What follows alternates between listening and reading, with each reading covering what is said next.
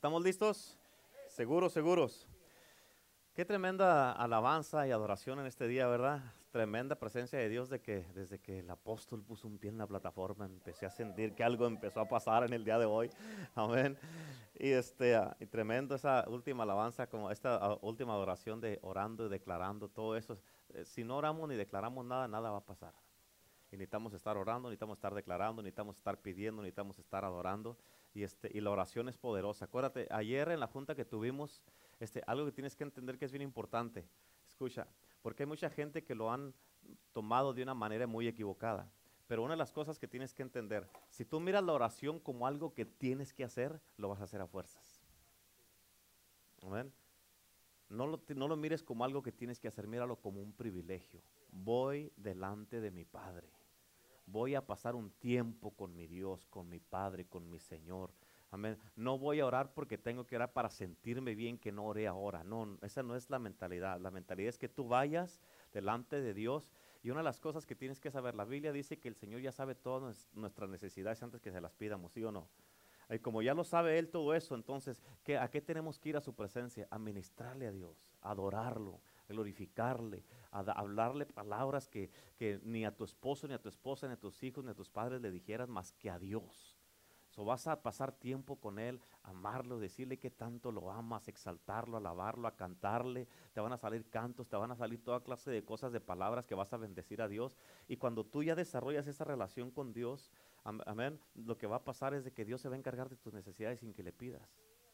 Amén. Por eso, porque muchas de las veces la gente o el cristiano, todo lo que van delante de Dios es van y, Señor, esto, Señor, aquí, necesito esto, necesito aquello, mi esposo, mi esposa, mi, gato, mi hijo, mi perro, el, la casa, el trabajo, los viles, que todo le piden por todo. Y el último, gracias, y se van. Y apenas Dios quiere decir algo y se dan la vuelta y se van. No le dan chance a Dios de hablar. ¿Por qué? Porque la mentalidad esa que tienen es de que tienen que ir, tengo que orar. Amén. Pero cuando tú lo miras de, esta otra manera que te estoy diciendo, tú vas a decir, necesito ir a la oración, necesito orar. Eh, ya, vas a decir, ya quiero que sean las 4 de la mañana para levantarme, ya quiero que sea el viernes para venir a la oración. Amén. ya lo vas a mirar de una manera diferente. ¿Cuántos dicen amén? Así es que yo le titulé este mensaje, ánimo, dígale que está a su lado, ánimo. Ánimo. ánimo. ¿Cuántos dicen amén? Aleluya. Hoy día te quiero predicar un mensaje bien poderoso. ¿Cómo está el mensaje? Hágale así. ¿Cuántos dicen amén? Bien poderoso, aleluya. Es un mensaje, fíjate, un mensaje de, la palabra más animada que hayas escuchado. Y, este, y esta historia está centrada en la vida de Juan el Bautista. Fíjate, Juan Juan el Bautista, él fue el que preparó el camino para que viniera Cristo. Juan, él era primo de Jesús, de Jesucristo. Amén. Juan era el único hijo de Zacarías el sacerdote y su madre Elizabeth estaba estéril y ella tuvo a Juan en una edad muy avanzada. En otras palabras, Juan fue un milagro. Amén. Y fíjate, y esta historia es algo bien asombroso porque Juan estaba bautizando gente en el río Jordán como todo el tiempo. Un hombre que le gustaba andar bautizando, sometiendo a la gente, bautizándolos a todos ahí, mojándolos y ahí echándoles agua y todo. Y un día vino a la playa, ahí a la playa, al río, ahí vino, vino al río ahí su primo, su primo Jesucristo, ahí. Y, este, y Juan tuvo el privilegio, el maravilloso privilegio de introducir al Hijo de Dios a todos los que estaban ahí. Amén, al Salvador del mundo. Y en Juan capítulo 1, no está en sus notas, pero en Juan capítulo 1 dice la palabra de Dios que Juan dijo, he aquí el Cordero de Dios que quita los pecados del mundo. Amén. Tuvo que haber sido un día bien especial de que Juan introdujo a Jesús. Tuvo que haber sido una de esas veces en nuestras vidas que son inolvidables y nos marcan nuestras vidas. Amén. Juan se tiene que haber sentido, soy bien importante para Dios. Imagínate, qué privilegio, soy bien importante para Dios. Por eso, Él dijo, este es el Cordero de Dios que quita los pecados del mundo. Y escúchame, por eso es un privilegio como cada que vamos al evangelismo los sábados, es un privilegio que vengas porque andamos allá afuera evangelizando, ganando almas y anunciando al Cordero de Dios que quita los pecados del mundo. Amén. Andamos anunciando al Salvador y al Mesías, a Jesucristo, al único Salvador de nuestras almas.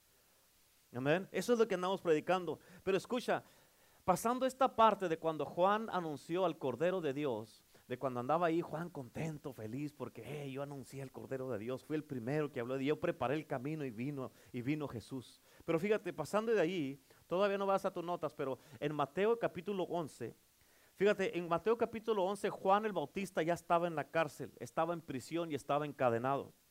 Y él y, está en esta cárcel porque, ¿sabes por qué, por qué cayó en la cárcel? Porque le predicó a Herodes un mensaje que Herodes no quería que le, que le dijeran. ¿Cuántos de ustedes, imagínense si así fuera el hombre yo estuviera refundido en la cárcel? Todos ustedes me hubieran echado a la cárcel ya. Amén. Pero a, Herodes no, les gustó, no le gustó el mensaje que le predicó Juan. Él le predicó y le decía que, él, que no estaba correcto lo que había hecho, que se había casado con la esposa de su hermano Felipe que estaba viviendo en adulterio, es lo que le decía, le predicó Juan. Por eso escucha esto, escucha esto. Si vas a predicar la verdad, Si vas a predicar la verdad, y pararte por la verdad y vas a predicar en contra del adulterio, en contra del pecado, en contra de las malas costumbres, en contra de todas las cosas malas que hace el mundo, tienes que estar dispuesto a que te corten la cabeza y la pongan en una charola de plata. Amén. En nuestros tiempos no pasa así, gracias a Dios. Si no, hombre, yo ya ni estuviera aquí. Amén. Pero en estos tiempos no pasa de esa manera. Lo que pasa en nuestros tiempos es de que, fíjate, no te van a cortar la cabeza, pero te van a juzgar, te van a criticar, te van a apuntar el dedo, van a hablar mal de ti, se van a ir blasfemando en contra de ti, van a ir hablando, hablando en contra de la iglesia, en contra de los hermanos y van a decir que eres anticuado, que eso ya no es de Dios. Amén. ¿Por qué? Porque te estás parando por la verdad, estás predicando la verdad y estás hablando lo que dice la Biblia. Amén. Y una de las cosas que quiero que entiendas, que te lo quiero poner bien claro ahorita, yo nunca me voy a disculpar por lo que dice la palabra. Lo que dice la palabra, lo dice la palabra y es lo que dice la palabra. Amén. Si a ti te incomoda, lo siento, otra vez Dios te está tratando de cambiar en una de las áreas, pero no me voy a disculpar porque la palabra dice estás mal. ¿Cierto o no es cierto? Amén. Más claro que ni el agua, ¿sí o no? Amén. Por eso dice la Biblia, conocerás la verdad y la verdad Ah, bueno, pues vale, vale. Por eso, escucha, porque los que predicamos, los que predicamos la verdad somos los más criticados, somos los más perseguidos, somos los más juzgados, somos los, no somos los más populares y todos nos quieren matar. Amén. Y la Biblia dice que Herodes tenía a Juan en la cárcel y la esposa de Herodes estaba enojada, era una mujer amargada, una mujer miserable, estaba enojada porque Juan el Bautista los había descubierto en frente de toda la gente y ella se había sentido humillada. Amén. Y una noche Herodias, la, esposa de Herodes, que era esposa de su hermano de él, ella emborrachó a Herodes. Amén. Y mira, quiero que mire la perversión de esta mujer. Porque ella le trajo a su propia hija, a Herodes, junto con todos los que estaban con el rey allí, para que les, les hiciera una danza erótica. Y tal vez sí estaba bonita la muchacha y provocativa y todo lo que quieras con sus movimientos que hacía danzando. Y lo que hizo la hija de Herodias le gustó tanto al rey que él se quedó tan satisfecho cuando la miró danzando que le dijo estas palabras, dijo, tú pídeme lo que quieras que hasta la mitad de mi reino te voy a dar. Amén. Tal vez tú estás preguntando, pastor, ¿qué tiene que, ver eso con el ánimo? Oh, espérese, llega tarde, quiere la respuesta temprano. Cálmese. Amén. Ahí le va, ahí le va ahorita, ahorita lo voy a decir. Pero escucha, la hija de Herodes, cuando Herodes le dijo, cuando Herodes le dijo, pídeme lo que quieras, hasta la mitad de mi reino te doy. Fíjate, para ese entonces ya la hija de Herodes ya tenía la respuesta y ella dijo, quiero la cabeza de Juan el Bautista en una charola de plata. Amén. Es por, escucha, por eso tienes que cuidar tu vida todo el tiempo. Tienes que cuidarte como cristiano, como cristiana, como hijo de Dios. Y no, no puedes ser ignorante de las artimañas del enemigo. ¿Por qué? Porque hay una danza diabólica por tu cabeza. Amén. ¿Quién, quién, quién va a querer destruirme a mí? Mm. El diablo. Nomás vino a robar, a matar y destruir. Y anda atrás de tu cabeza. No anda detrás de tus good looks anda detrás de tu cabeza. ¿Cuántos dicen amén? Amén. El enemigo anda detrás de tu cabeza y él te quiere robar, matar y destruir. Y aquí está Juan el Bautista en la cárcel y él sabe que el reloj está avanzando, él sabe que le queda poco tiempo, él sabe que lo van a matar y él está en la cárcel encadenado. Y dos de los discípulos de Juan vienen con él y Juan les dice a ellos, y quiero que vayan y encuentren a Jesús y que le pregunten que si no saben que estoy en la cárcel, pregúntenle si no saben que estoy encadenado y estoy a punto de morir. Quiero que le pregunten y que le pregunten a ver si sabe o no sabe. Soy su primo aparte. Pregúntenle. Y escucha, Juan había identificado a Jesús en lo que te dije al principio. He aquí el Cordero de Dios que quita los pecados del mundo. Juan dijo que él era el Hijo de Dios. Juan dijo que él era el que había de venir. Él dijo que este es el Mesías, este es el Salvador del mundo. Pero ahora por donde está Juan y por las circunstancias que de su vida han cambiado, fíjate, él se está preguntando, Juan el Bautista está cuestionando y hasta está dudando de Jesús. Y él se pregunta, ¿será este en verdad el que va a venir o no? En, en tus notas, en Mateo capítulo 11, versículo 2 y 3, dice la Biblia, y al oír Juan en la cárcel los hechos de Cristo, le envió dos de sus discípulos para preguntarle, ¿eres tú aquel que había de venir o esperamos a otro? Fíjate, a veces cuando todo está bien en tu vida, escúchame, cuando todo está bien en tu vida, eres el que más alabas, el que más da, el que más llegas temprano, el que estás contento, feliz, alegre, contento, pero cuando las cosas están difíciles, ahí es cuando tú dices, eh, ¿será este el Cristo verdadero? Amén. ¿Por qué? Porque tus circunstancias cambian, cambia tu manera que ves a Cristo. Y así estaba Juan, Juan el Bautista. Quiere decir que Juan dudó, pues no hay bronca con nosotros. Amén. Más, ¿qué nos espera a nosotros? Él fue el que anunció a Jesucristo. Y él porque estaba en la cárcel se estaba cuestionando. Aquí dice, hey, en otras palabras, aquí le está diciendo, van pregúntale si, ese es el que, si él es el que va a venir, en otras palabras, o tengo que buscar a otro. Y la Biblia dice que los discípulos sí fueron y se apuraron a buscar a Jesús y se lo encontraron en el pueblo. Fíjate, pero escucha, Jesús estaba haciendo milagros, estaba sanando a los ciegos, estaba sanando a los que estaban sordos, a los paralíticos, los empezaban a caminar, estaba resucitando a los muertos. Y si tú, si tú lees la Biblia claramente en su contexto en esta escritura, cuando llegaron los discípulos de Juan, sí le preguntaron a Jesús lo que Juan les había, los había mandado a hacer. Si fueron y le preguntaron a, Jesús que si Juan dice si eres tú el que vas a venir o esperamos a otro. Pero sabes que si tú lees bien la palabra, Jesús los ignoró a ellos. Amén, los ignoró, no les puso atención y se la pasó. Él siguió haciendo los milagros que estaba haciendo. Nomás los miró así, le preguntaron. Él siguió haciendo milagros, sanando gente, libertando a los cautivos y haciendo todo eso. Y al final, cuando terminó de dar todo, volteó, dijo: ah, ¿Todavía están aquí? Porque él no paró lo que estaba haciendo. Y como todavía estaban ahí, se acordó lo que habían preguntado y lo dijo, ok, entonces vamos a ver cuál fue la respuesta de Jesús para, para Juan. Mateo 11, del 4 al 6, ahí en tus notas dice, respondiendo Jesús les dijo, ir y hacer saber a Juan las cosas que oís y veis. Los ciegos ven, los cojos andan, los leprosos son limpiados, los sordos oyen, los muertos son resucitados y a los pobres es anunciado el Evangelio. Y bienaventurado es el que no halle en mí, tropiezo en mí. En otras palabras, le contestó todo esto, pero no la respuesta que, le, quería Juan. O sea, la respuesta que Juan le mandó, la pregunta que Juan hizo, no, ni siquiera la contestó, lo ignoró prácticamente. Y la clave de esta historia, de lo que te quiero predicar, está en uno de los versículos que te voy a leer ahorita, porque Jesús empezó a hablarle a la gente, pero escucha bien importante, empezó a hablarle a la gente acerca de Juan y lo importante que era Juan, y Jesús, en otras palabras, empezó a complementar a Juan. Pero escucha lo que dicen ahí en Mateo capítulo 11, versículo 7 al 9, dice, mientras ellos se iban, escúchame, bien importante. En otras palabras, esto quiere decir que los discípulos ya se iban, los discípulos se fueron y ellos no escucharon esta parte que Jesús dijo acerca de Juan. ¿Ok? Dice, mientras ellos se iban, comenzó Jesús a decir de Juan a la gente, ¿qué saliste a ver al desierto? ¿Una caña sacudida por el viento? ¿O qué saliste a ver? ¿A un hombre cubierto de vestiduras delicadas? He aquí que los que llevan vestiduras delicadas en las casas de los reyes están. Pero, ¿qué saliste a ver? ¿A un profeta? Sí, os digo, y más que profeta. ¿Cuántos dicen amén? Amén. Estas son palabras que Juan no había escuchado y tal vez tú no lo habías mirado de esta manera, no las habías escuchado tampoco. La multitud sí escuchó estas palabras, pero Juan y sus discípulos no escucharon esto que dijo Jesús. Amén. Los discípulos de Juan ya no estaban ahí cuando Jesús dijo esto y en Mateo 11:11 11, Fíjate lo que dice, de cierto os digo, entre los que nacen de mujer no se ha levantado otro mayor que Juan el Bautista. Amén. Pero ya no estaban los discípulos de Juan.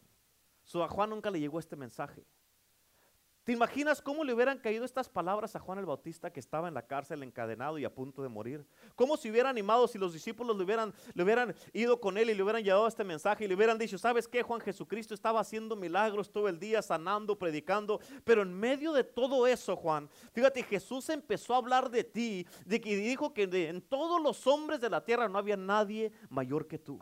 ¿Te imaginas, hermano, cómo le hubiera ayudado a Juan para poder tratar en la cárcel en la que estaba, las cadenas que tenía, para poder tratar con la guillotina que lo esperaba y en la prisión en la que estaba? Imagínate estas palabras para Juan, cómo le hubieran ayudado. Amén. ¿Te imaginas el ánimo y la fortaleza que hubiera recibido Juan y la mentalidad que hubiera, hubiera, tenido para enfrentar lo que estaba a punto de enfrentar si solamente hubiera escuchado estas palabras de ánimo de parte de Jesús? Pero Juan no escuchó eso. Pero Jesús, escucha, empezó a jactarse de Juan y a levantarlo delante de todos. Pero Juan no escuchó estas palabras en su prisión. Y eso es lo que te estoy hablando en el día de hoy. Un mensaje que Juan nunca escuchó. Pero escucha, si tú estás en una cárcel, tal vez aquí eh, mentalmente o en tu corazón, o eh, eh, estás en depresión, estás encerrado en una prisión, en adicciones, o en una prisión de depresión, o la impotencia, o los errores pasados de tu vida, te sientes encerrado en la condenación, en, depresión o desesperado o angustiado. Tal vez muchos de ustedes se sienten así, no hayan que hacer. Pero lo primero que te quiero decir de esta historia es que si Juan el Bautista hubiera escuchado esas palabras de Jesús, todo hubiera sido diferente. Por eso, en tus notas número uno, estás mejor de lo que tú piensas. Estás mejor de lo que tú piensas. Mira a Juan y mira tu vida. Estás mejor de lo que tú piensas. Amén. ¿Cuántos dicen amén? Amén. Dile que está a tu lado. Estás mejor de lo que tú piensas. Amén. Fíjate cómo dice la palabra de Dios en Apocalipsis capítulo 12, versículo 10. Dice de esta manera. Dice, porque ha sido lanzado fuera. ¿Dónde? Ha sido lanzado fuera el acusador de nuestros hermanos, el que los acusaba delante de nuestro Dios día y noche. Escúchame, bien importante. En otras palabras, si el diablo es el acusador de los hermanos, yo no le voy a ayudar a hacer su trabajo condenando a nadie ni acusándolos ni a mis hermanos aquí en la iglesia. Amén. Mejor yo quiero ser alguien que los complementa a los hermanos y las hermanas, alguien que los anima, que habla bien de ellos, que se jacta de ellos. Amén. Voy a ser alguien que los ama, los respeta y los defiende en lugar de estar acusándolos. ¿Cuántos dicen amén? Escucha, Jesucristo te ama y tal vez tú tengas problemas y no eres perfecto. Amén. Pero ahora, fíjate, estás en Cristo. Ahora que tienes que entender esto. Ahora, Cristo, en Cristo, todos los que estamos aquí, estamos, estás mejor de lo que tú piensas. Amén, porque muchas veces nos envolvemos en tantas cosas y se nos, nos desenfocamos, pero no te das cuenta que estás mejor de lo que tú piensas. Amén. Fíjate, yo sé que Dios me dio este mensaje porque alguien de ustedes, alguien aquí, yo sé que todos por algo te trajo Dios en este día para que tú sepas que estás mucho mejor de lo que tú piensas. Tal vez no estás como quieres estar, pero sí lo vas a estar. Amén. Tal vez no estás donde quieres estar espiritualmente, financieramente, familiarmente, en tu matrimonio, pero sí vas a estar. ¿Por qué? Por la gracia de Dios, porque Dios es bueno. ¿Cuántos dicen amén? Por eso no te des por vencido, no tires la toalla. Amén. Tienes que entender y tienes que parar de ponerte a ti mismo abajo, minimizarte tú mismo, porque estás mucho mejor de lo que tú piensas. Amén. ¿Cuántos quieren saber cómo ir al cielo? ¿Quieres saber cómo? Amén. Nunca pares de avanzar. Tienes que seguir avanzando, tienes que seguir avanzando. Eso es lo único que tienes que hacer, seguir avanzando. Keep going, keep going. No pares, no pares y sigue yendo. ¿Cuántos dicen amén? En el libro de Eclesiastés, capítulo 3, no está en tus notas, pero habla de los tiempos de la vida.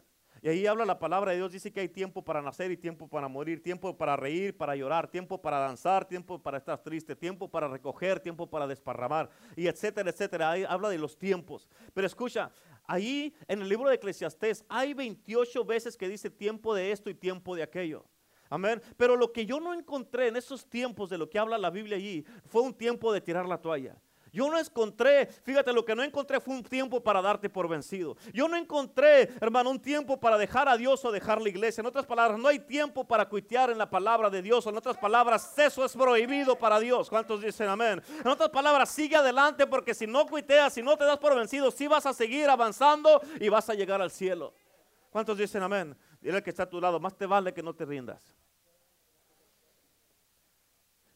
Escúchame, por eso tú no sabes lo que la gente está pasando. No sabes las prisiones, en que, las prisiones en las que están muchas veces. No sabes muchas veces en la depresión que tienen, los temores que tienen. Tal vez sean temores o problemas financieros. No sabes si la persona que está a tu lado este, le acaban de, diagnosticar con, con cáncer o, le, acaban de dar el peor diagnóstico que una persona pueda recibir. Amén. Pero el Señor quiere que tú sepas una palabra poderosa para que te animes y sigas adelante a pesar de. Amén. Y esa es de que estás mejor de lo que tú piensas. ¿Cuántos dicen amén? Tal vez tengas prisiones o cadenas, pero aún así estás mejor de lo que tú piensas porque estás en la casa de Dios. Y eso es, eso es algo poderoso. ¿Cuánta gente no quisiera estar hoy día aquí en la casa de Dios junto con nosotros, pero no lo están?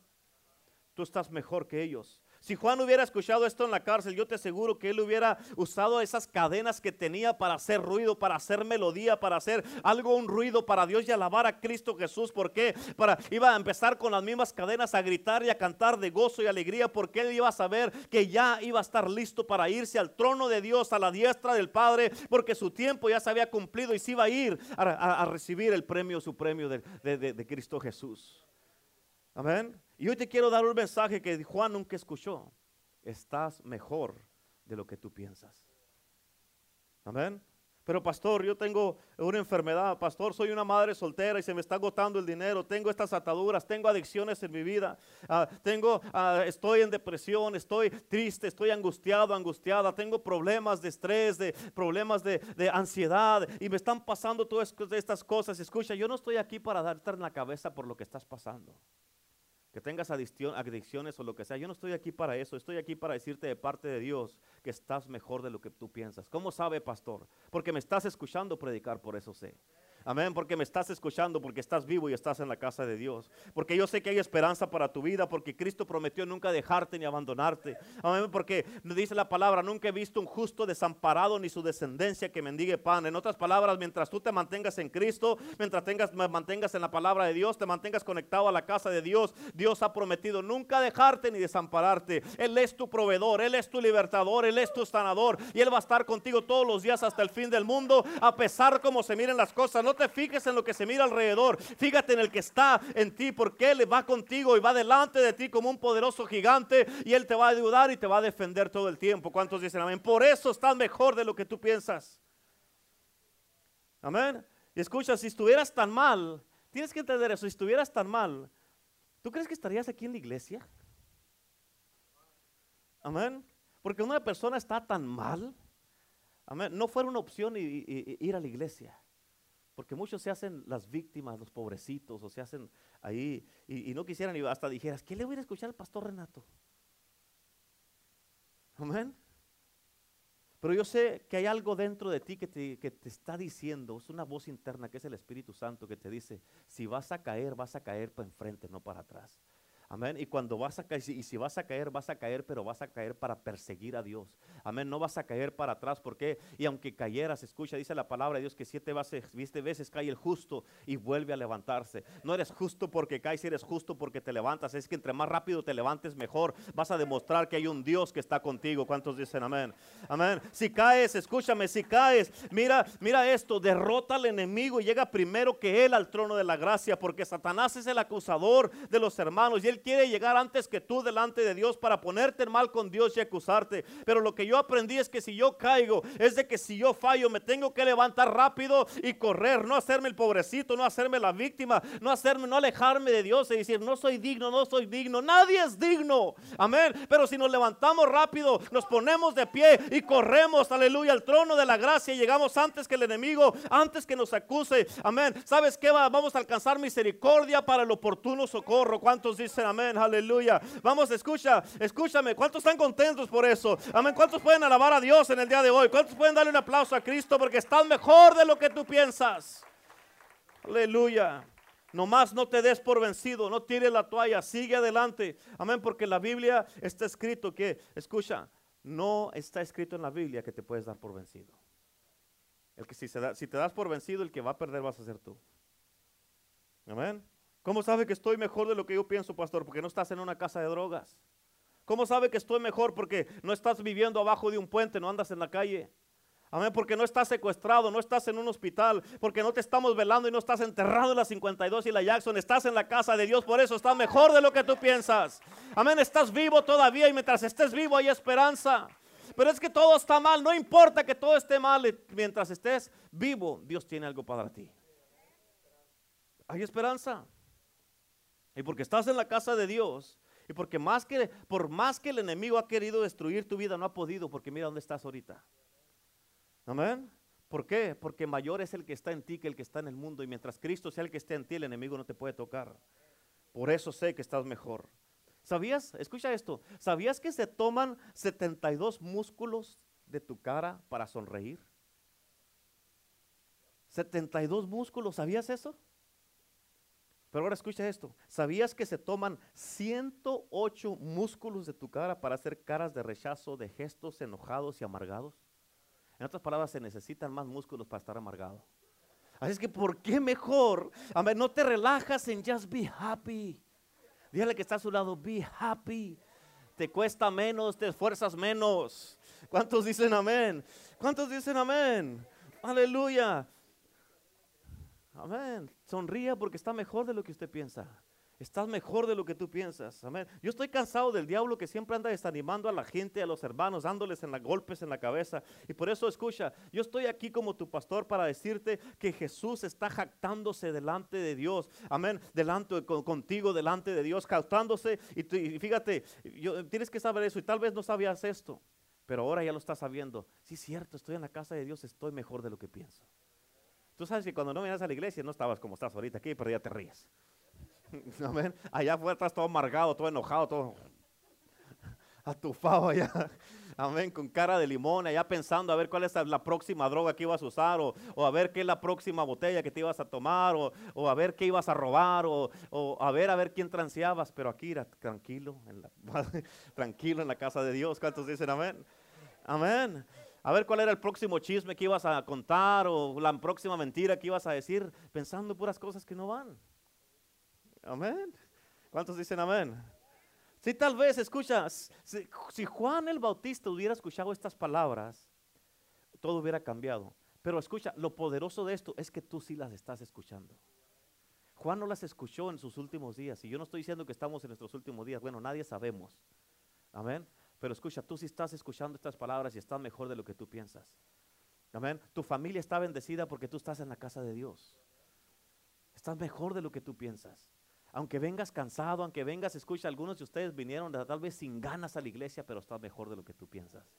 Como hayas llegado de panzazo, como hayas llegado a la iglesia, pero llegaste. Amén. Llegaste carcabeleando como sea, pero estás mejor. Llegaste. Pero estás mejor de lo que tú piensas. ¿Cuántos dicen amén? Amén. Digan amén los que cascabelean. Ah, no, no, ahora ni uno cascabelea. Entonces llegaron todos con cara de limón. Si no ha sido por la alabanza, los hermanos Ramírez también todos estuvieran. Gloria a Dios. ¿Cuántos dicen amén? Ok, la segunda cosa de esto, eres más importante de lo que tú piensas.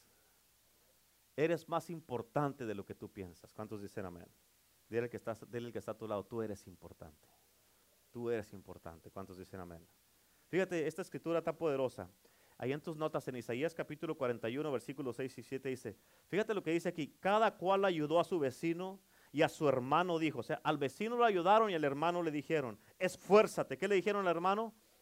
Esfuérzate. El carpintero animó al platero y el que alisaba con martillo al que batía en el yunque, diciendo, buena está la soldadura. Y lo afirmó con clavos para que no se moviese. En otras palabras, ahí lo clavó y de aquí no te me mueves. Amén. ¿Cuántos dicen amén? Amén. Quiero que entiendas esto. La Biblia dice que el carpintero animó al platero y el platero el del martillo, el del martillo el que batía con el yunque. En otras palabras, ellos estaban animando unos a otros. ¿Por qué? Porque se decían unos a los otros, estaban diciendo, tú eres importante, por eso te animo. Amén. Tú eres importante, por eso te animo. Para mí vales la pena, por eso, eh, por eso te animo. Para mí eres una persona especial, por eso te animo. Y se animaban por la razón que dice aquí, porque no querían que nada los moviese. En otras palabras, que no cayeran por nada, ni se doblaran ante nada ni nadie, sino que solamente si te vas a doblar va a ser delante de tu Padre Celestial que está en los cielos y solamente para alabarlo y adorarlo. ¿Cuántos dicen amén? Por eso dice que cada uno ayudó a su vecino. Amén. O sea, cada uno se animaban unos a los otros. Y eso es lo que necesitamos como hijos de Dios. Eso es lo que necesitamos como iglesia. Amén. Porque muchas de las veces, a veces hablas con un hermano, con una hermana, y en vez de animarte te desaniman más. ¿A poco no es cierto? Pero eso tiene que cambiar. ¿Tiene, ¿Cuántos tienen a Cristo en su corazón? Amén. Entonces, ¿qué anda hablando negativo? Amén. Una versión dice, dice que ayuda a su vecino para que se mantenga firme. Y muchas de las veces eso es lo que ocupamos. ¿Cuántos dicen amén? Un, poco de palabras de ánimo, un poco de ánimo en nuestras vidas, un abrazo. ¿A poco no es cierto? Muchas veces, no, dame un abrazo, por el amor, no me digas nada, pero dame un abrazo. Amén. Amén. ¿A poco no es cierto? Amén. Que nos digan todo va a estar bien, nomás, hey, todo va a estar bien, no te preocupes. Con eso muchas veces uno dice, hey, todo, sí, sí va a estar bien. Amén. Alguien que nos diga eres importante más de lo que tú piensas, porque muchas veces nos desanimamos en la casa, con los hijos, con la pareja, en la iglesia, en el trabajo, en el negocio, tratando de que todos estén bien, que todos estén juntos, y eso cansa a veces, te carga. Y piensas que a nadie le importa, pero fíjate, Dios quiere que tú sepas que eres más importante de lo que tú piensas. Eres más importante de lo que tú piensas. Amén. Y escucha esto porque hay familiares tuyos, de todos los que estamos aquí, hay familiares tuyos que les hace falta escuchar eso de tu parte. Amén tus padres, tus hermanos, tus hijos, tu esposo, tu esposa. Tienes que decirles que son muy importantes en tu vida, mucho más de lo que ellos piensan. Tiene que salir de tu boca, tienes que expresarlo. ¿Cuándo fue la última vez que le dijiste a tu esposo, los que están, las, las mujeres, que le dijiste, sabes qué, amor, eres bien importante en mi vida? O a tu esposa, amor, le doy gracias a Dios por tu vida, eres más importante de lo que tú piensas, a tus hijos o a tu papá o a tu mamá, amén, a tus compañeros de trabajo. ¿Cuándo fue la última vez que te tomaste el tiempo y para eso en lugar de decir, ándale, no me hiciste de comer y que te hagas el enojado? O la enojada. Amén. Mucha gente, escucha, se arrepienten y desearían haber tenido el tiempo de haberle dicho a su papá o a su mamá, a sus hijos, a su pareja o a alguien que es importante en su vida, decirle lo importante que son o que eran en sus vidas. Y muchas veces aún uno como líder, como pastor, también uno ocupa que le digan, pastor, ah, pastora, usted es bien importante para mí, todos los ocupamos, los apreciamos. Gracias por todo lo que ha hecho por mí, por mi familia, por mi casa. Gracias por ser mi pastor. Amén, pero yo en este día estoy aquí para decirte, hermano, hermana, que tú eres muy, muy importante en este lugar, mucho más de lo que tú piensas. Eres importante en esta iglesia y eres importante para mí como tu pastor y te aprecio. Si nadie te ha dicho que te ama, como digo todo el tiempo, quiero ser el primero y te amo en el nombre de Jesús. Te amo en el amor de Cristo, amén. Por eso hoy día Dios te trajo para que sepas que Dios te ama y que eres importante, mucho más de lo que tú piensas. La vida sí te ha golpeado, la vida sí te ha dado duro, amén. Has batallado, has, has luchado y muchas veces has tropezado, pero te has levantado y hoy día Dios quiere que sepas que eres importante a pesar que hayas caído, a pesar que hayas tropezado. Y Dios no se fija en las veces que has tropezado, lo que te importa a Dios es que estás en su casa y que eres importante para Él porque Dios te ama. ¿Cuántos dicen amén? A veces nada más necesitamos eso. Dígame que me ama, por favor, ya. Amén. ¿A poco no es cierto?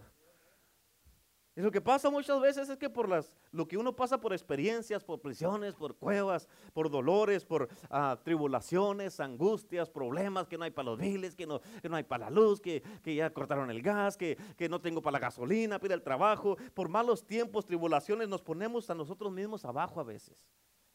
Pensando que no valemos nada y que no somos importantes. ¿A poco no es cierto? Todos, a todos les ha pasado. A todos, no puede decir que no. Yo estoy seguro que Juan ha de haber pensado en la cárcel, oyendo de que todo lo que Jesús andaba haciendo, los milagros que andaba haciendo, toda la gente que se andaba salvando y cómo estaba creciendo el ministerio de Jesús. Y Juan con esos pensamientos ahí en la cárcel, Jesús ha de, haber dicho, Jesús ha de andar tan, tan ocupado que ya ni de mí se acuerda, porque no soy importante. Amén. Pero escucha, tú eres más importante de lo que tú piensas. Aún Jesucristo mismo, nuestro Salvador, necesitó ánimo. Cuando él fue al monte de la transfiguración, dice la Biblia que Elías y Moisés descendieron del cielo para hablar con Jesús sobre su muerte. Amén. ¿Por qué? Porque yo creo que Jesús tal vez empezó a ponerse nervioso porque él sabía lo que le iba a pasar.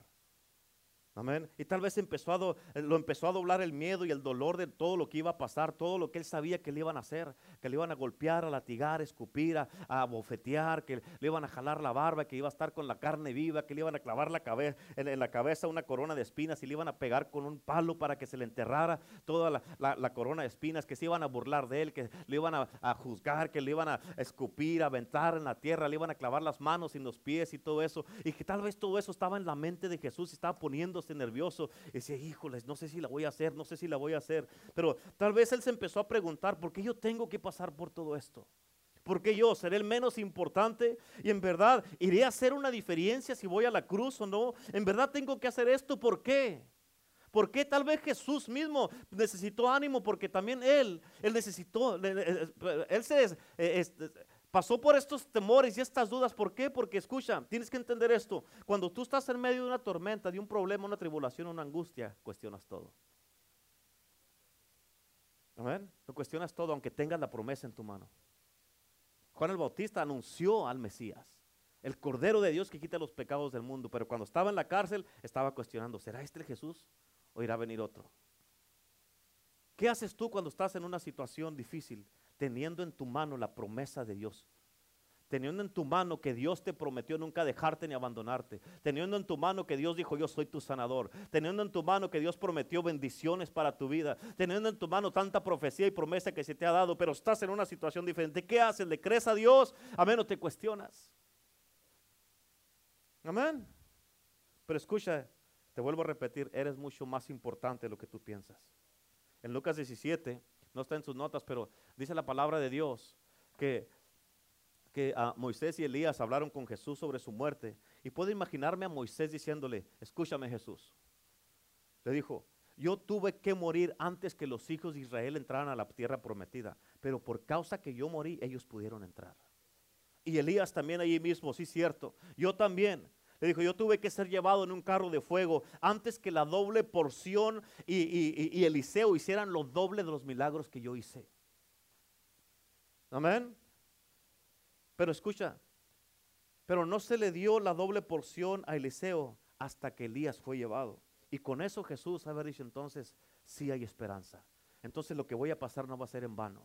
Amén. Y con eso lo animó a Jesús para poder cargar la cruz y terminar la misión que tenía. Por eso Escucha, por eso tú tienes que entender que eres más importante de lo que tú piensas y, todo lo que estás sacrificando, todo lo que estás haciendo en la casa de Dios, todo lo que estás haciendo para servir a Cristo, para mantenerte firme, mantenerte salvo, mantenerte viviendo para Dios, todo eso va a tener su recompensa. Por eso eres más importante de lo que tú piensas y por eso la Biblia dice en Hechos 16:31, cree en el Señor Jesucristo y serás salvo tú y toda tu casa. Amén. Porque tú estás creyendo, toda tu casa va a tener esperanza. Pero si paras de creer, ¿dónde va a quedar la esperanza para los de tu casa? Amén. Jesús dijo de Juan que era, que él era tan importante. Jesús dijo que, fíjate, Juan, pero Juan no escuchó esto y Jesús dijo que de todos los hombres nacidos de una mujer no había otro más grande que Juan el Bautista. Amén. En inglés dice, there's none greater than him. Y eso no lo escuchó Juan. Y yo me pregunto, ¿quién en tu casa, quién en tu familia, quién de tus familiares, de tus conocidos, de tus seres queridos, o tal vez aquí hermanos en la misma iglesia, Amén. Necesitan escuchar eso de ti. Tal vez alguien está pasando o pensando por, en suicidarse y tú no te, no te has dado cuenta. O han pensado en darse por vencidos y se sienten que son unos fracasados, que son un desastre, que no le importan a nadie, que cuál va, diferencia va a ser si se quedan en la iglesia o se van. Pero escucha, el único que te quiere sacar de la iglesia es el enemigo. Amén. El único que quiere que ya no vengas a la iglesia es el enemigo. ¿Por qué? Porque en la iglesia vas a encontrar tu libertad. Jesucristo te va a ayudar, te va a hacer libre y tú vas a poder caminar en Cristo Jesús en libertad. Créemelo, sé lo que te estoy diciendo. Tengo desde el 96 sirviendo a Cristo 23 años y yo sé lo que te estoy diciendo. Amén. Tengo desde el 99 predicando hasta ahorita, 20 años predicando ya. Yo sé que Cristo Jesús es poderoso. Sé que Él es fiel. Sé que Él no cambia y sé que para Él no hay nada imposible. Sé lo que te estoy diciendo. Jesucristo es poderoso. Jesucristo cambia, restaura ahora libertad. Amén, hace milagros. He mirado milagros de toda clase y yo sé que en Cristo está la respuesta. Por eso, escucha, no te sueltes de Jesús. Quédate conectado a la iglesia. Amén, no hagas el hábito de venir a un servicio, sí o no servicio, no. Mantente conectado a Jesús. Amén. Ven a la casa de Dios el miércoles, ven los domingos, envuélvete en las cosas que estamos haciendo en la casa de Dios. Hay un propósito para ti aquí en la casa de Dios. No, no nomás te trajo nomás para que escuches sermones, no. Dios te trajo porque quiere hacer algo en tu vida. Dios te trajo porque el plan y el propósito y el llamado de Dios desde antes de la fundación del mundo en tu vida no ha cambiado. Dios te quiere usar, pero Dios, tú tienes que poner tu vida a disposición de Jesús. Piensa en esto. ¿Qué pasaría si tú le das a la gente que está a tu alrededor, a tus familiares, seres queridos, aún a tus hermanos aquí, aún a tu pastor a veces, un mensaje que Juan nunca pudo escuchar y que les digas, todo va a estar bien, tú eres importante, a mí me importas, tú has hecho un impacto en mi vida. Gracias por ser como eres, porque has cambiado mi vida. Tu vida me ha ayudado a ser mejor. ¿Cuántos dicen amén? Por eso nunca se te ocurra, escucha, esto, tienes, que tienes, tienes que entenderlo esto y nunca se te olvide, nunca se te, ocurre, se te ocurra ir a un funeral si nunca le mostraste a una persona que lo amabas cuando estaba en vida, nunca se te ocurre ir a un funeral y ponerte triste allí y enseñar que lo amabas. Ya puerto, ya para qué. Amén, todo en vida. ¿Cuántos dicen amén? Todo en vida. ¿Cuántos dicen amén? Ya muertos, ya para qué. Dile que está a su lado, apréseme mientras estoy vivo. Amén. Dile que está a su lado, dime que me amas mientras estoy vivo. ¿Cuántos dicen amén? Amén. Dígale, dígale, dile, dime que me amas mientras estoy vivo. Amén. Ya muerto no te voy a escuchar, ya para qué. Amén, ¿a poco no?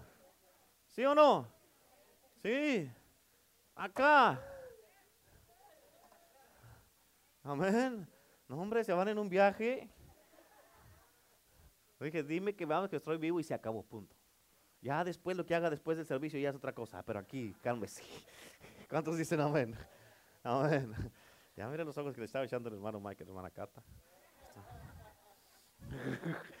Amén. Amén. No, hombre, un león como ese, cuidado. Amén. ¿A poco no es cierto? Si vas a decir, vas a expresar tu amor a alguien, exprésaselo cuando estén vivos. Escucha, ya cuando le lleves flores ahí a una tumba, o sea, ya para qué? Vas a estar gastando diokis. ¿Sí es cierto o no es cierto? Amén, que vas y que tienes, va a llevar flores allá. ¿Para qué? ¿Estás tirando dinero? Si en vida yo no le doy flores a la pastora, menos cuando se muera. ¿En serio? Yo, escucha, si a, tu esposa le gustan las flores, gloria a Dios, no te voy a decir que no se las des. Pero yo cuando le he comprado flores a la pastora, tengo mucho que no, pero cuando le he comprado fotos, fotos, digo flores a la pastora, los compro ahí las flores ahí en la mesa y cada que paso miro mi día 30 o media 50 y que es Ahí lo miro en la mesa y como pasa el siguiente día, digo, y ya está más seco. Y al tercer día se está secando y se me está, y al último ya miro el día 50 seco y a la basura. ¿En serio? Digo, no, hombre, ese día 50 era, me hubiera caído bien. es la verdad. Amén. Un portazo. ¿A poco no es cierto? Amén. Digo. Si le gustan las flores, compre todas las que quiera. Así que, número uno, está mejor de lo que tú piensas. Número dos, eres más importante de lo que tú piensas. Ahora escúcheme, póngame atención en esto. Número tres, se trata menos de ti de lo que tú piensas. Amén. Entonces, ¿soy importante o no? Sí, es bien importante. Cuando esto no me diga, pues primero me subo y luego me baja. No, no, que escucha, escucha. Amén. Amén. ¿Sí o no? Espérese, cálmese a los chicharrones y hasta manteca lleva, dijo uno. ¿Ok? Es muy importante, pero no todo se trata de ti. Amén. Y ese es el mensaje que Juan el Bautista nunca escuchó. Escucha, no se trata todo de ti. Sí hay algunas cosas que han pasado en nuestras vidas, pero hay otro mundo. Hay mucha más gente que tú y que yo.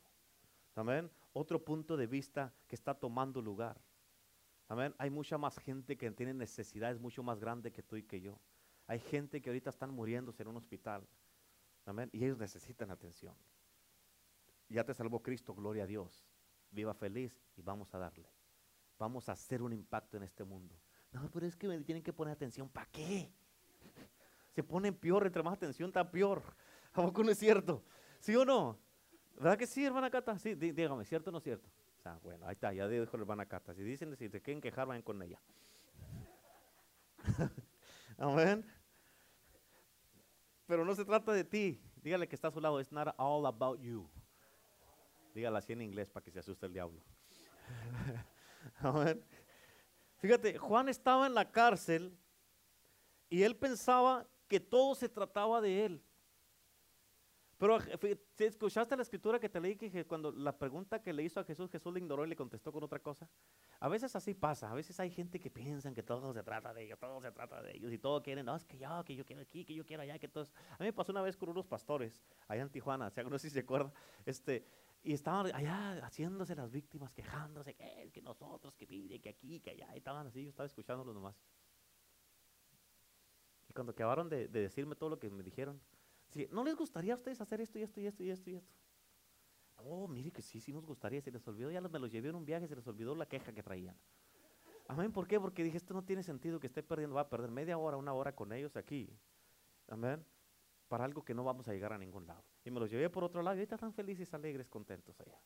Amén, por eso no todo se trata de uno. Amén, ¿cuántos dicen amén? Juan pensaba que todo se trataba de él. Por eso estaba, ay, díganle que estoy en la cárcel, estoy encadenado, miren cómo estoy aquí en prisión y en cadenas. Pero Jesús le dice, hey, se trata del reino, Juanito. Se trata del reino, no de ti. Por eso qué bueno y es asombroso cuando Dios nos salva, cuando eres liberado, cuando un milagro pasa en tu vida, cuando Dios te rescata, te restaura algo en tu vida. Pero tienes que entender que no todo se trata de ti, se trata del reino de Dios. Amén. Tienes que, tú tienes un Padre en el cielo que te está esperando. Amén. Tienes una multitud de testigos, dice la palabra de Dios, que nos están echando porras. Tienes seres queridos tuyos que están en el cielo que nos están esperando. Y la Biblia dice que cuando un pecador se arrepiente, dice que en el cielo hacen, se regocija y hacen fiesta. ¿Cuántos dicen amén? Imagínate cómo está el cielo todos los días. De fiesta y de fiesta, de fiesta. Lo bueno que allá uno no se desvela y no se cansa. Amén. No le hace que ande al siguiente día no va a andar todos velados, así como que anda medio crudo, así como que, ¿qué, qué, qué? A mí no, no, sino que va a estar bien todo el tiempo. A mí va a estar uno alegre, feliz, contento, porque no se va a cansar. Hacer fiesta por todos los que se salvan. ¿Cuántos dicen amén? Amén. Por eso se trata menos de ti de lo que tú piensas. ¿Cuántos dicen el mundo es más grande que tú y que yo? ¿Cuántos dicen amén? Amén. Fíjate, te voy a decir esto. Algo que yo había pensado y estaba equivocado. Tiene uno que reconocer cuando se equivoca. ¿Cierto o no? Yo estaba equivocado. Yo pensé esto, fíjese. Ahí le va. Yo pensé que cuando Adán y Eva pecaron, yo dije, Señor, pues ¿por qué no nomás los borraste si los desapareciste? Eso pensé yo, en serio. Pero escucha, en serio, eso es lo que yo estaba pensando, estaba meditando y todo eso.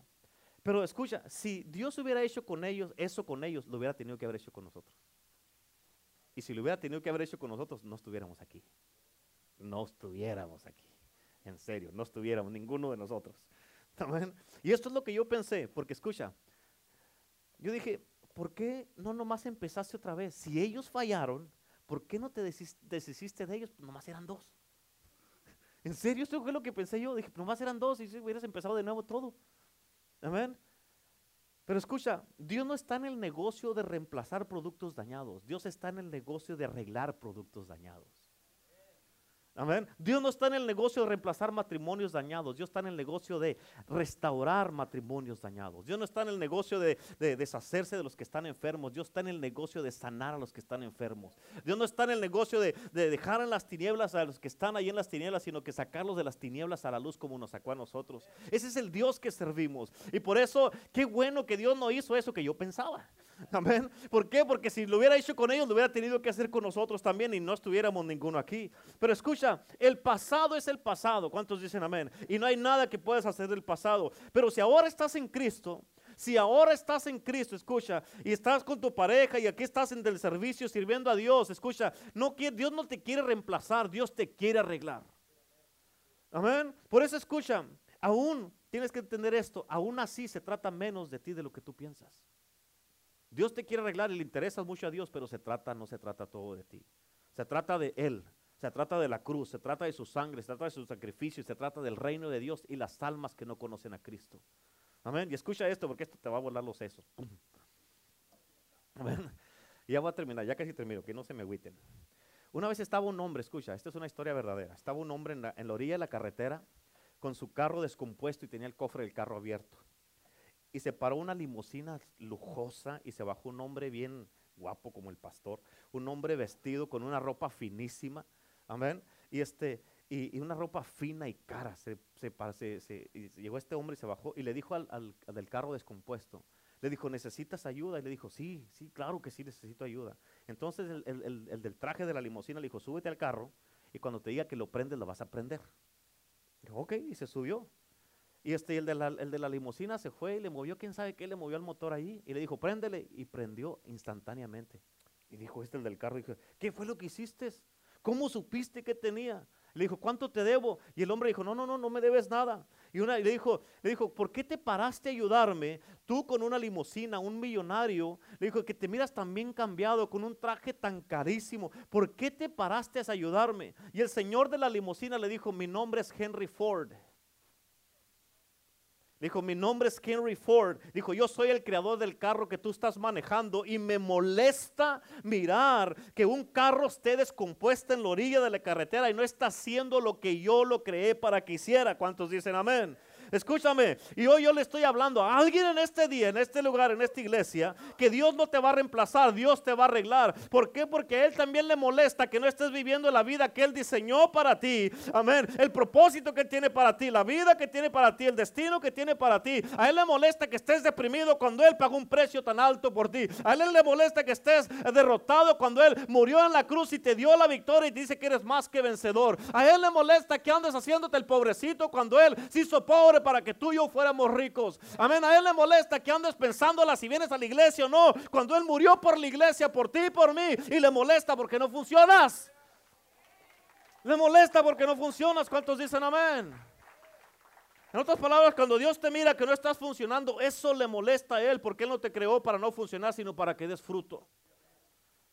Amén. Y en otras palabras, el que estés todavía aquí en este mundo significa que hay algo todavía que Dios tiene para tu vida, significa que todavía no ha terminado contigo Dios y que todavía hay un propósito para tu vida. Amén. Y que Dios quiere que estés funcionando.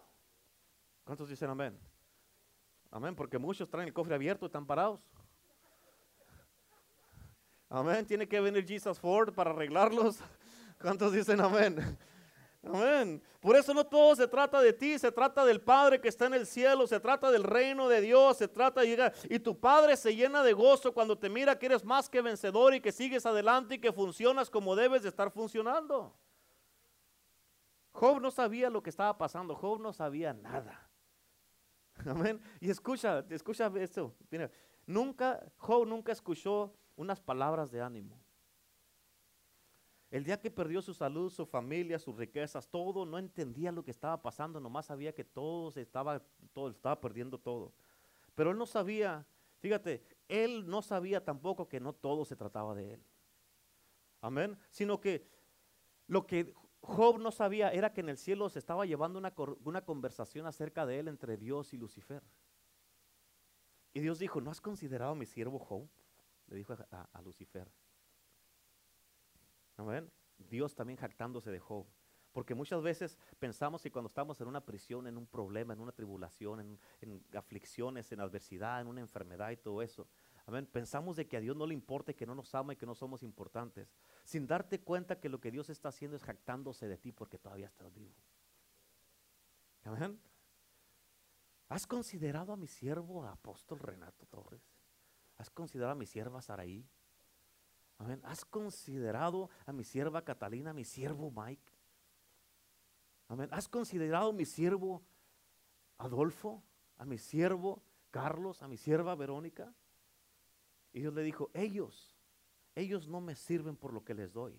Y Lucifer, ah, pues si cualquiera te puede servir así, mira cómo los tienes, les tienes una protección sobre de ellos. Amén. ¿Quién no te va a servir así si les das todo? Estar en un ambiente perfecto. ¿Quién no te va a servir así o quién no va a vivir para ti? Dios le dijo tú. Amén.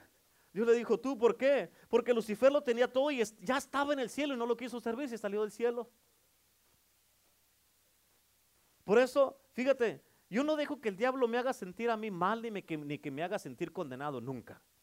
Porque yo le recuerdo, tú no pudiste servir a Dios estando en el cielo, yo le puedo servir a Dios estando aquí en la tierra. Amén. Yo le recuerdo, tú no pudiste servirle a Dios cuando no había ni pecado, ni diablos, ni demonios. Y yo le puedo servir a Dios cuando está el mundo lleno de pecado y aún así le puedo servir a Cristo. ¿Cuántos dicen amén? Amén. Y fíjate, bien importante, si tropiezo yo me levanto rápido y corro al trono de la gracia antes que llegue el enemigo para que me acuse, para cuando llegue el enemigo ya estoy perdonado. ¿Cuántos dicen amén? Y así es lo que tienes que hacer tú, levantarte rápido, no darle lugar al diablo. Amén. ¿Habrá alguien en este día que pueda alabar a Dios? Aleluya, qué bien alaban a Dios ustedes. ¿Habrá alguien aquí? Hombre, alguien que pueda orar, declarar y como decía la canción que estábamos cantando, ¿habrá alguien aquí que sabe que no todo se trata de ti? Amén, sino que se trata del cielo de nuestro Dios. ¿Cuántos dicen amén? Dios dijo, Job no me sirve por lo que le doy. Dios dijo, Job no me sirve por esto, por aquello. Él me sirve, Él me alaba y Él me adora a pesar de lo que está pasando. ¿Cuántos dicen amén? Y qué bueno que puedes alabar a Dios cuando le alabas a Dios por tu pareja, por tu casa, por tus hijos, tu dinero, tu salud, tu negocio, porque estás contento. Qué bueno, qué bueno cuando lo alabas así. Pero escucha, es otra cosa alabar a Dios a pesar de los problemas que tienes es otra cosa, amén, a pesar de las pruebas, las prisiones, tribulaciones, las cadenas, las lágrimas, a pesar de que ha habido veces que no te alcanza para los viles, ¿cuántos saben lo que estoy hablando? Amén, ah, fíjate, a pesar de cuando todavía lo lavas así, que levantas tu voz y dices, Él es el que da y Él es el que quita, yo sé que mi redentor vive, yo sé que para Dios no hay nada imposible, Él es mi proveedor, nunca he visto un justo desamparado ni su descendencia que mendigue pan, tal vez no vaya, no tengo ahorita el dinero para la renta, pero mañana se vence, pero yo sé que lo voy a tener. Y te lo digo como testimonio porque aquí ha pasado todo, nueve años y medio, nueve, eh, nueve y feria. Amén. De que tenemos de, iglesia y gracias a Dios ni un mes hemos estado atrasados con la renta. Amén. A pesar de que a veces no dan ustedes. Amén. Pero Dios suple.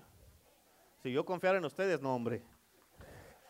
Pero mi confianza está en Dios. Él es el proveedor. Él es el proveedor. ¿Cuántos dicen amén? Escucha, te lo voy a decir como testimonio. Una vez cuando una vez que nos dividieron la iglesia, que se fue gente, llegaron tiempos donde, escucha, de, en toda la iglesia entraban 150, 170 dólares de, renta, de perdón, de renta, de diezmos y ofrendas. Imagínate. Y pagando, allá donde estamos en la Gold Center, 5.500 al mes de renta, con 170 de ofrenda y diezmos. Por, eh, en un domingo. Un domingo. Amén. Y pues los miércoles menos porque venía menos gente. Amén. Y así estaba. Amén. Y yo estaba diciendo, ya es 25. Ya es 25 del mes. ¿Y cómo le vamos a hacer? Señor, yo no sé qué voy a hacer. Ya tengo unas canas ahí que no se me ven ahorita porque traigo el pelo corto, pero traigo canas. Muchas. No, me tengo tres pelos aquí, dos son canas. Amén. Pero escucha, y yo dije, Señor, yo no sé qué vamos a hacer. Pero el Señor me dijo, el Señor me dijo, dijo, no mires a la gente para que te provean. Yo soy tu proveedor. Yo dije, él, él, me dijo, yo fui el que abrí esta iglesia y yo voy a encargarme de mi iglesia. Bueno, amén. Nueve años, nueve años en agosto, septiembre, bueno, nueve años, dos meses que acabamos de cumplir. Y ni un mes en todos estos años hemos pagado la renta tarde. Siempre ha suplido el Señor. ¿Cuántos dicen amén? Amén. Por eso, cuando no hay para los viles o que no te alcanza, ahí es cuando te fuerza eso a confiar en Dios. Te fuerza a depender de Dios. Te fuerza a clamar a Dios y decirle, Señor, tú me prometiste, escrito está. Yo sé que tu palabra no regresa vacía, yo creo en ti, creo en tus promesas, creo en lo que tú me dijiste. Tú eres mi redentor, tú eres mi proveedor, tú sabes mi necesidad, tú dices que vas a suplir todas mis necesidades y aquí están. Aquí están, Señor. Y eso te ayuda a traerle a Dios, a conocer a Dios y vas a conocer a Dios como el proveedor. No, no vas a estar gimme, gimme, gimme. No, vas a saber que Dios te va a proveer todo el tiempo. Por eso cuando lo alabas a Dios, a pesar que está en tu situación así, Amén. Que levantas tu voz y dices, Dios es el que da y Dios es el que quita. A mí no le, no le alabo por esto, no le alabo por aquello, lo alabo porque quién es Él. ¿Cuántos dicen amén? Y tú que te levantas tus manos y dices, eres digno de adorar, Señor. Yo te amo, amén, te adoro, te exalto, te bendigo, te doy gloria, me postro delante de ti, me humillo ante ti. Eres mi Dios, mi Salvador, eres mi Rey, eres mi todo y te alabo. ¿Cuántos dicen amén? Yo te alabo porque siempre estás conmigo y porque nunca me has dejado ni abandonado. Ese es el Dios, el poderoso Dios que servimos, un Dios proveedor, un Dios que prometió nunca dejarte ni abandonarte. Y si nunca te va a dejar y nunca te va a abandonar, quiere decir que te va a dar lo que necesitas. Ese es el Dios que servimos. Un Dios poderoso y milagroso. ¿Cuántos dicen amén? ¿Cuántos pueden alabar a este Dios poderoso? Dele un aplauso a Cristo ahí donde estábamos. Dele fuerte el aplauso a Cristo Jesús. Déselo fuerte. El aplauso es para Cristo. Ese aplauso es para Jesucristo. Aleluya. Ese aplauso es para el Rey de Reyes y Señor de Señores. Ese aplauso es para Jesús. Aleluya. Aleluya. Ese aplauso es para Cristo. ¿Cuántos dicen amén? Vamos, póngase de pie y venga al altar. Póngase de pie y venga para acá, para el altar. Vamos a alabar a Cristo todos acá. Véngase, véngase. Vamos a alabar a Cristo Jesús porque Dios es bueno. Dios es bueno. Dios es bueno. ¿Cuántos dicen amén? Dios es muy bueno. Aleluya, por favor. Así como es tan bueno Dios, párese usted también sea bueno y párese rápido y véngase. Amén. No creo que tenga riumas, que esté batallando.